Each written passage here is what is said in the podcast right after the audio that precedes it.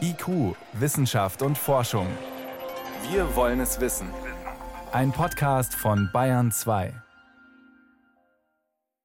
Mosaik, das ist der Name einer Jahrhundertexpedition und Dutzende Wissenschaftler haben sie über viele Jahre akribisch vorbereitet.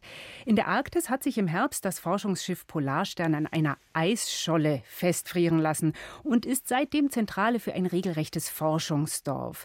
Mit Wetterballons, Unterwasserrobotern und Sonden vermessen Forscher akribisch Eis, Ozean und Atmosphäre und wollen verstehen, was mit der Arktis im Klimawandel passiert. Für alles Mögliche hatten sie sich Notfallpläne zurechtgelegt. Für zu dickes Eis, für Treibstoffmangel, für Blinddarmentzündungen und andere Notfälle. Und jetzt stellt das Coronavirus die Pläne auf den Kopf. Längst hätte die aktuelle Besatzung abgelöst werden sollen.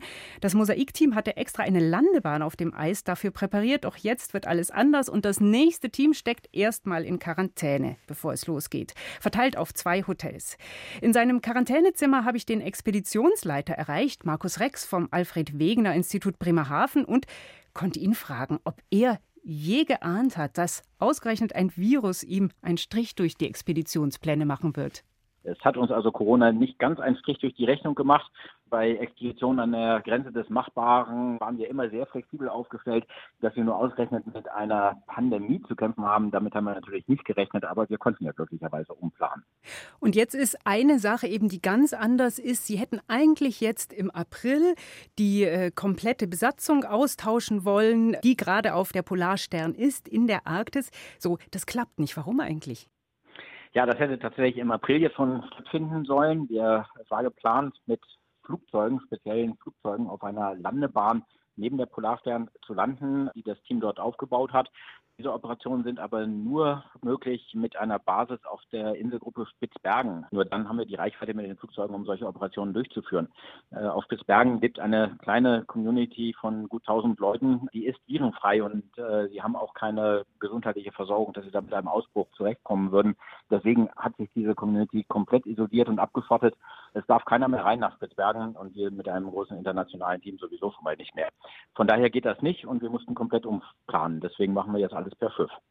Per Schiff, wie funktioniert das dann? Da muss die Polarstern sich von ihrem Standort, den sie sich eigentlich für ein ganzes Jahr ja ausgesucht hat, sich loslesen, richtig? Das ist richtig. Zunächst mal muss das derzeitig in der Arktis befindliche Team etwa acht Wochen länger auf der Expedition bleiben. Das ist ja auch eine große zusätzliche Leistung, weil wir Zeit brauchten, um die neue Planung zu machen.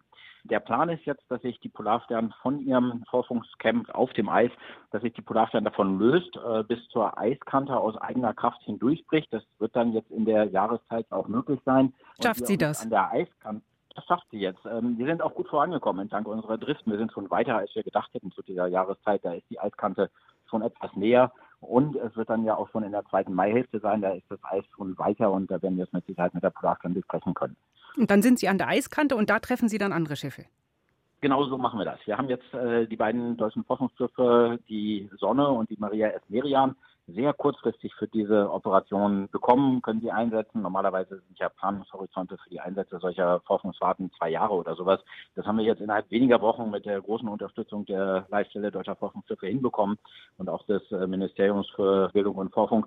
Da ist ganz viel bewegt worden in ganz kurzer Zeit. Deswegen sind wir jetzt in der Lage, die Expedition fortzusetzen und das neue Team mit diesen beiden Schiffen an die Eiskante zu bringen. Haben Sie denn kurz mal Angst gehabt, Sie könnten die Expedition gar nicht fortsetzen?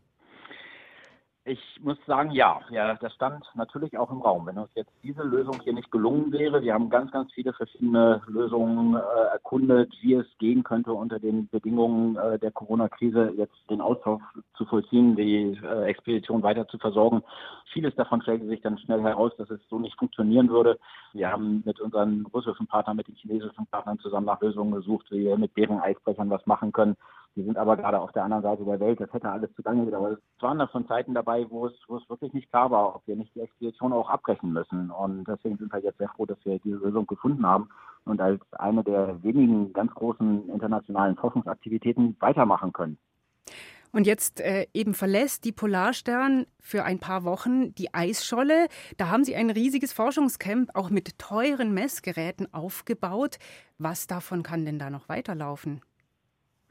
Wir werden einen Teil der Ausrüstung in diesem Eiscamp stehen lassen. Äh, es gibt Messgeräte, die in einem autonomen Messbetrieb weiterlaufen werden. Äh, das wird so etwa drei Wochen sein, sodass wir keine vollständige Messlücke bekommen in der Zeit. Äh, anderes kann natürlich auch in dieser Zeit nicht weitergeführt werden. Dann nehmen wir natürlich ein gewisses Risiko in Kauf. Alles, was auf dieser sehr dynamischen Eisoberfläche steht, kann auch beschädigt werden durch Eisdynamik, durch sich übereinander schiebende Eisschollen. Eisbärenbesuche können da großen Schaden anrichten. Aber insgesamt ist es uns das wert, die Datenlücke nicht so groß werden zu lassen. Wie schmerzhaft ist denn die Datenlücke, mit der Sie rechnen müssen? Man muss das ja äh, in Perspektive sehen. Äh, natürlich als Wissenschaftler tut mir jeder Tag, an dem wir nicht das volle Messprogramm äh, fahren können, tut mir natürlich enorm weh.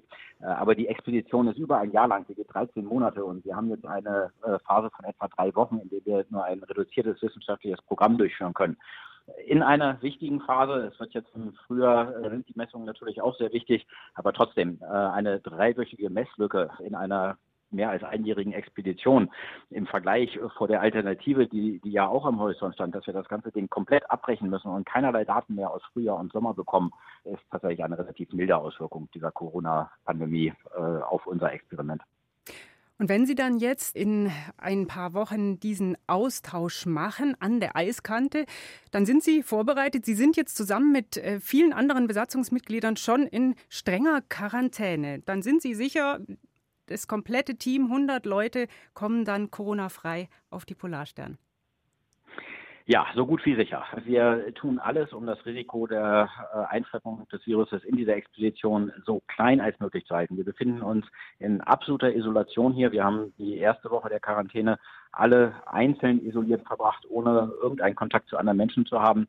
Jetzt in der zweiten Woche nach von zwei erfolgten Corona-Tests können wir recht sicher davon ausgehen, dass unser Team Corona-frei ist und wir uns untereinander jetzt schon aber immer noch mit Abstandsregeln und mit großer Vorsicht sehen können, aber komplett abgeschottet von der Außenwelt, dass hier nichts von draußen mehr eingeschleppt werden kann. Wenn dann auch der dritte Corona-Test am Ende von mehr als zwei Wochen dann negativ verläuft, sind alle Menschen aus einer möglichen Inkubationszeit bereits heraus. Und dann können wir so gut wie sicher sein, dass wir kein Virus an Bord haben. Und dann können Sie Partys feiern in der Arktis. Dann sind wir eine der ganz wenigen menschlichen Communities, die wirklich 100% virenfrei sind. Wir können dann ohne jede weitere Kontaktbeschränkungen und Auflagen zusammen Partys feiern. Äh, das werden wir die Möglichkeit hier in Deutschland gar nicht haben, während wir das da oben in der Arktis dann können.